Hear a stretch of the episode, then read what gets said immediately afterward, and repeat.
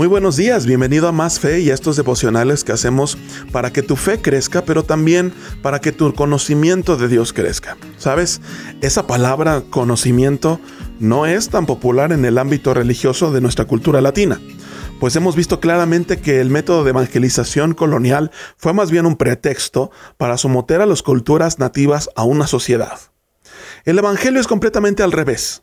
Dios nos enseña a través de su palabra que está bien si llegas a Dios con cierto nivel de ignorancia, pero no está bien que te quedes en ese estado. Dios siempre va a buscar que tu conocimiento crezca, pues a mayor conocimiento, mejor razonamiento y más oportunidad hay para la fe. Contrario a lo que la gran mayoría de la gente cree, la Biblia no promueve el fanatismo o la ignorancia. Por el contrario, siempre llevará nuestro pensamiento a un nivel de mayor entendimiento.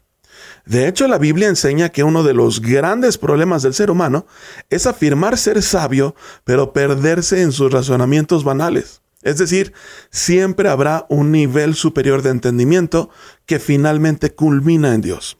Ese conocimiento de Dios, sus caminos, su forma de ser y su propósito para nosotros es en realidad el mayor y mejor nivel de pensamiento para el ser humano. Contrastante con lo que se cree la ciencia, el saber, la sabiduría y el bien parten de Dios. Y por lo tanto conocerle es acercarnos al mejor y máximo nivel de conocimiento que al ser humano puede aspirar. Pero la gran diferencia con este tipo de conocimiento es que a Dios no se le puede explorar de una manera estática. El conocimiento de Dios demanda un involucramiento con Él, y un involucramiento con Dios demanda un involucramiento con el prójimo. La Biblia enseña que el más grande mandamiento es ese, conocerle para amarle por sobre todas las cosas, pero Jesús dijo que el segundo mandamiento más importante es muy similar en cuanto a su dinámica de involucrarte para conocer y amar a las personas. Un buen cristiano no es el que puede definir las características de Dios y sus misterios, sino aquel que ha sido impactado por esas características y ha cambiado su manera de ser para aplicarlas en sí mismo hacia los demás. Por ello la Biblia dice lo siguiente, vístanse con la nueva naturaleza y se renovarán a medida que aprendan a conocer a su Creador y se parezcan más a Él. Esto lo dice el versículo 10 del capítulo tercero de la carta del apóstol Pablo a los colosenses. Nos renovaremos a medida que conozcamos al Creador y nos parezcamos a Él. Hay dos elementos claves en este versículo para entender lo que es el cristianismo. Número uno, conocer al Creador. Vamos, no te quedes con el, conocimiento que ya tienes de Dios. No te quedes con lo que alguien te dijo de Él. Atrévete a conocerle en oración y en su palabra. Vamos, platica con Él y deja que su palabra sea una puerta de acceso hacia Dios. Pero también hay un segundo punto importante. Dice este versículo, parecerse a Dios. El error en el que frecuentemente caemos es pensar que la transformación que viene a partir de seguir el camino que Dios eh, eh, nos da se da automáticamente, casi como sin darte cuenta.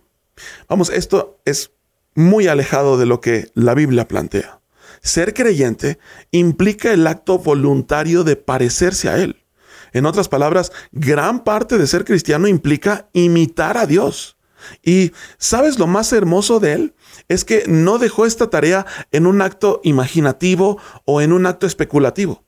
Jesús es la revelación de Dios. Es decir, si quieres saber cómo piensa Dios, pues ve en los evangelios cómo reaccionaba Jesús, porque Jesús es Dios mismo. Por lo tanto, ser cristianos es decidir imitar a Jesús. De hecho, la palabra cristiano viene de una especie calificativo que les pusieron eh, a los primeros creyentes. Y esto quiere decir pequeños Cristos. Me encanta esa frase, aunque quizá en un principio lo usaban como una manera de hacer bullying, pero me encanta la idea de que el mundo pueda vernos como copias chiquitas de Jesús. Así que para entender lo que Dios quiere para tu vida de manera general, necesitamos empezar por entender que Dios quiere que te parezcas a Jesús en todo momento. Por lo tanto, no pienses en Jesús como un ser inalcanzable, lejos, mítico. Más bien, reconoce que Jesús es Dios, pero que en su infinita misericordia te extiende la mano para invitarte a ser como Él y sanar a este mundo llevando su luz a donde quiera que vas. Yo soy el pastor José Luis Arellano y te invito a que nos escribas, platiques con nosotros a través de el siguiente correo electrónico es hola arroba másfe.mx. Que tengas un excelente día.